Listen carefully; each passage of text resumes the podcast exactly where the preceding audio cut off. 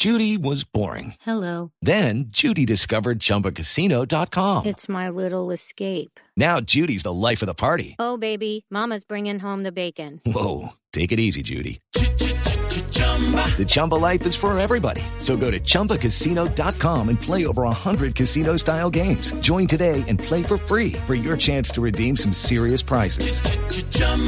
ChumbaCasino.com. Purchase necessary. Void where prohibited by law. 18 plus terms and conditions apply. See website for details.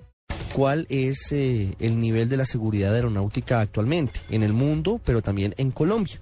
Hemos invitado por eso hoy aquí a El Radar de Blue Radio al coronel Miguel Camacho. Él es jefe del Grupo de Gestión de Seguridad Operacional de la Secretaría de Seguridad Aérea de nuestra Aeronáutica Civil. Un hombre que conoce muy bien todo lo relacionado con la seguridad aeroportuaria, seguridad aeronáutica. Coronel Camacho, buenas tardes. Eh, señora Fina, buenas tardes. Un saludo a usted y a los eh, señores, eh, señoras oyentes de su importante emisora. Coronel, gracias por atendernos. Lo primero es, ¿cómo está Colombia en materia de seguridad aérea? Eh, lamentablemente, pues estamos en, una incertidumbre ante un evento de carácter mundial, un accidente aéreo que es excepcional. Excepcional porque hoy en día los accidentes aéreos en Colombia, en el mundo, son escasos, son muy eventuales. Eh, pero más excepcional aún por las circunstancias de la desaparición, tal y cual como usted lo mencionaba eh, anteriormente. En primer lugar, Colombia cumple con todos los estándares de seguridad aérea establecidos por la OASI, la organización que a nivel mundial rige la aviación. Claro, ¿cuáles son las cifras frente a la seguridad aérea en Colombia? ¿Cómo nos fue el año pasado, en el 2013? Eh, muy bien, debemos decir que eh, muy bien, eh, y, no solamente en el 2013, eh, sino también en años anteriores. Después de un lamentable accidente que seguramente recordamos mucho los colombianos, eh, ocurrido en la isla de San Andrés en el año 2010, eh, no hemos tenido eh, otro evento de esa magnitud. Es decir, hemos tenido en los últimos tres años y medio cero accidentes aéreos en ese tipo de aviación comercial regular de pasajeros, que es la que más transporta pasajeros y carga también. Em, pero digamos que estas cifras ya se venían dando de, en los últimos 10 años. Hay que reconocer, sin embargo, que hemos tenido eventos en otro tipo de aviación, aviación no regular, taxis aéreos, eh, aviones de fumigación principalmente, pero eh, también las cifras van disminuyendo. Eh, igualmente han disminuido en estos accidentes el número de víctimas. Coronel, ¿por qué es mayor el número de incidentes y de accidentes en aviones pequeños, en ese tipo de de aeronaves que las líneas comerciales? Eh, sí, señor, varias circunstancias.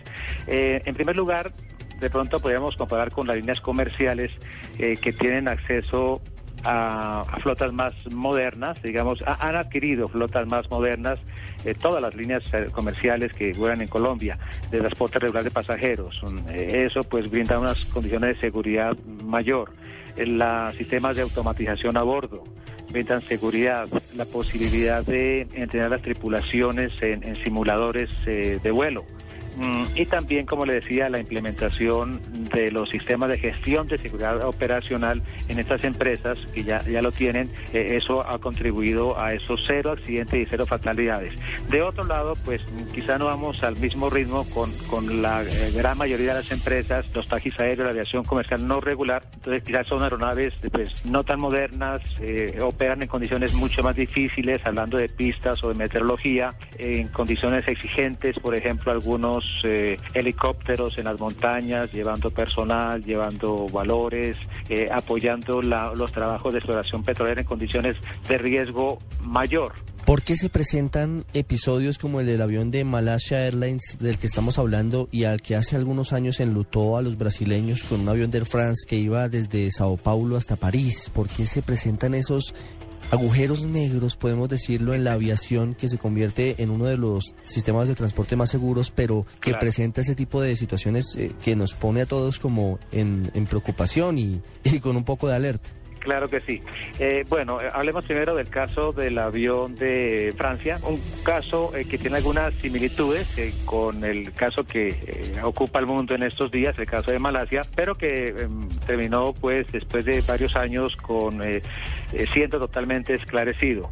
En el caso del avión de em, de Air France de hace unos años, lo que ocurrió fue de pronto una mala eh, un, mal, un, mal, manejo, interpretación de la automatización por, por tripulaciones jóvenes. Recordemos que en el momento en que se presentó el evento, eh, iban dos copilotos eh, volando el avión, el piloto estaba en su periodo de descanso, algo que estaba establecido por norma y legalmente autorizado, digámoslo así. Entonces, eh, en conclusión, fue, digamos, un mal manejo de la automatización, una mala interpretación de las capacidades y limitaciones del avión que lo llevaron a una pérdida de control y el avión terminó pues accidentándose en el mar con alguna dificultad, pero se logró ubicar el avión finalmente, rescatarlo después de dos años y llegar a conclusiones válidas. Eh, este caso, pues el, el, avión de Malasia Airlines tiene algunas similitudes porque es un avión de capacidad de similar al Airbus de... Estamos hablando de un avión Boeing 777, 777, sí.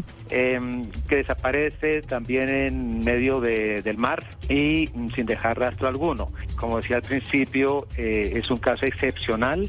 Eh, primero porque le ocurre a un avión en un tipo de aviación que en donde el accidente es raro. Y segundo, por las circunstancias de desaparición súbita, pues que da lugar a, a muchas eh, posibles eh, análisis de, de, de origen de, de, lo que haya, haya, podido pasar, ¿no? En estos casos, y ya para finalizar, coronel Camacho, la seguridad aeronáutica, ¿por qué se ve vulnerada? En el caso en el que se pierde completa comunicación sí. con el avión de, de, Malasia Airlines, no es muy común. ¿Por qué pasan esas cosas? Pues hay varios posibles motivos. Una puede ser, y pues todavía no se ha descartado del todo, un atentado terrorista, eh, eh, una explosión a bordo. Otra, una falla estructural. Otra puede ser eh, alguna falla de otro sistema, un motor o un sistema hidráulico, un sistema de combustible, una explosión de combustible eh, que haya ocasionado una explosión de esta magnitud.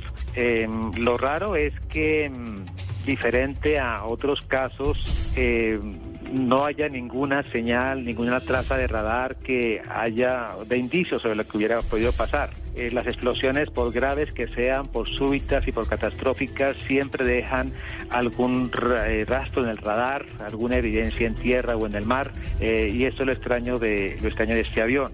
Es decir, son unas circunstancias únicas eh, que por supuesto alertan, crean desconfianza en el usuario, pero que repito son excepcionales. Una, un accidente de esta magnitud es, es, único. Yo sí quisiera, verdad, reiterar eh, a nuestros a sus oyentes, a nuestros oyentes colombianos, reiterarles una es un mensaje de tranquilidad, de, de, confianza en nuestra aviación civil colombiana, en donde las empresas están haciendo las cosas muy bien en materia de seguridad. Debemos sentirnos eh, seguros y que este evento pues no, eh, no nos haga desconfiar de las operaciones aéreas colombianas. Coronel Miguel Camacho, muchas gracias. No, señor, con mucho gusto y estamos atentos a ampliar en algún momento otros temas sobre la seguridad operacional, la seguridad aérea en Colombia. Una buena tarde.